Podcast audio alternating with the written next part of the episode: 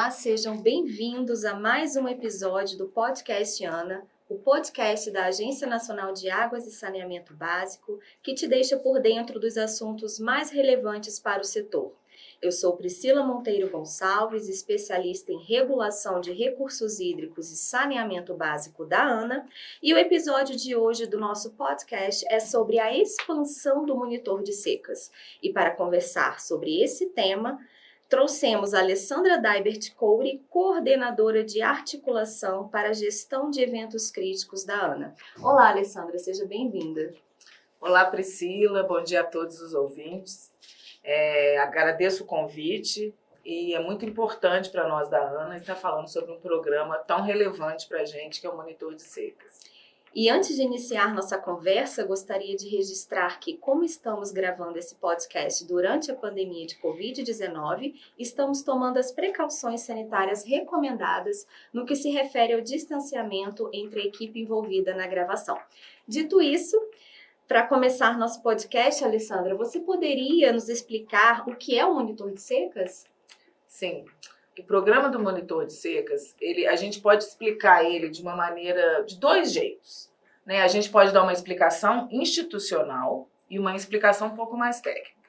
A questão institucional, a gente podia dizer que é um programa multi-institucional que conta com a participação de diversas entidades parceiras federais e estaduais, e a ANA atua como instituição central, ela coordena o programa. Né? E, e sendo essa instituição central, a gente unifica e publica as informações referentes ao mapa do monitor, através do site do monitor, que retrata a situação da seca nos estados participantes.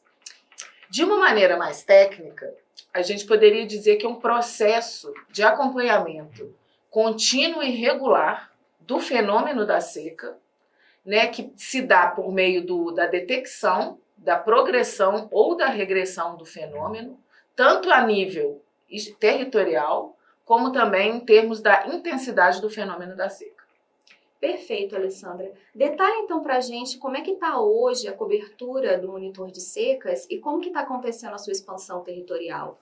Olha, o programa do monitor começou em 2014 num projeto piloto com a região Nordeste, que é a região historicamente mais afetada pela seca em nosso país. Né? Pelo sucesso da metodologia e do programa e com os aprendizados que ocorreram ao longo do tempo, decidiu-se pela expansão do programa a partir de 2018. Né? E essa expansão se deu por meio dos estados limítrofes. Assim, em 2018, né, é, o programa foi estendido para os estados de Minas Gerais e Espírito Santo. A gente deu continuidade a essa expansão, sempre com essa preocupação da contiguidade com a área já monitorada. Hoje, o ano de, finalizamos o ano de 2021, né, podemos assim dizer, com, com as quatro regiões do país com cobertura total. Região Nordeste, região Sudeste, Sul e Centro-Oeste. E já colocamos um pezinho também na região Norte, pois o estado de Tocantins já foi agregado ao programa. Então, a gente, hoje a gente já tem 21 unidades da federação participantes, sendo 20 estados e o Distrito Federal. E para o futuro, né, para o ano de 2022 e 2023, que é quando a gente pretende fechar toda a cobertura nacional, a gente vai atingir os demais estados da região norte. Serão mais três estados em 2022 e três estados em 2023. Muito bacana, Alessandra. Quando você fala em estados participantes, significa que um estado ele precisa querer fazer a adesão ao programa, certo? Isso. Muito bem, é isso mesmo. Os estados fazem adesão ao programa, demonstrando interesse e também formalmente por meio de um termo de adesão. Normalmente, a ANA procura os estados, identifica potenciais instituições parceiras e convida para participar do programa. Mas também já aconteceu de estados demonstrarem interesse em participar do monitoramento, por entender a sua importância, e aí, assim, a ANA é procurada e o estado passa a fazer parte do programa, como foi o que aconteceu com o estado do Mato Grosso.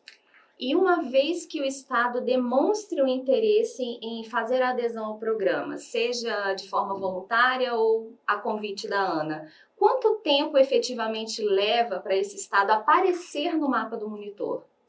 Bem, isso é uma informação que não é muito precisa, varia um pouco de estado para estado, porque existe uma etapa prévia à incorporação do estado ao programa.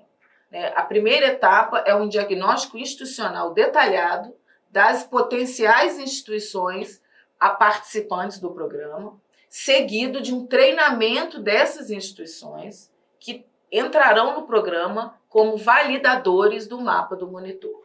Além disso, existe uma etapa experimental de mais ou menos uns três meses antes dele efetivamente integrar oficialmente o programa. Aí sim, é, entra-se em, em prática né, a fase operacional para aquele estado que passa a aparecer na publicação do mapa mensal do monitor. Dá para perceber pelos seus esclarecimentos, Alessandra, que há um esforço realmente de articulação muito grande, né? Até que se complete a adesão do Estado. É, e no site do Monitor de Secas, a gente tem uma noção melhor do tamanho dessa rede de parceiros, que, aliás, não para de crescer, né? Uh, agora, conta pra gente, o programa Monitor de Secas tem alguma relação com as salas de situação estaduais, que é uma outra iniciativa da Agência Nacional de Águas? Ótima sua pergunta, Priscila, porque é um programa totalmente aderente ao projeto das salas de situação estaduais. Né? Essas salas de situação são locais de previsão, acompanhamento e mitigação de possíveis impactos de eventos hidrológicos críticos, que são inundações e secas. E sendo o monitor uma ferramenta de acompanhamento da evolução das secas ao longo do tempo, é, territorialmente e com a sua intensidade, ele só vem agregar o trabalho das salas de situação, né, muito, porque elas começaram o seu trabalho através do monitoramento e alerta de cheias. E o monitor está trazendo agora a vertente de monitoramento de secas muito fortemente para essas salas de situação. Muito obrigada, Alessandra. Nós vamos caminhando agora para o final do nosso podcast. Eu gostaria de te agradecer né, a sua disponibilidade e a sua presença é Alessandra Daibert Couri, que é a nossa coordenadora de articulação para gestão de eventos críticos. Eu tenho certeza de que a conversa de hoje ajudou muito a esclarecer o tema para o nosso público. Agradeço a equipe técnica que nos deu apoio aqui para esta gravação e gostaria de passar a palavra para a nossa convidada para ela deixar uma mensagem final aos nossos ouvintes. Eu que agradeço, tenho uma honra de estar participando aqui para trazer mais informações sobre o nosso programa Monitor de Secas e como está se dando essa expansão da metodologia do monitor para todo o território nacional. Né, eu convido a todos os ouvintes a visitar o nosso site, que é monitordesecas.ana.gov.br, onde você pode acompanhar o mapa mensal do monitor.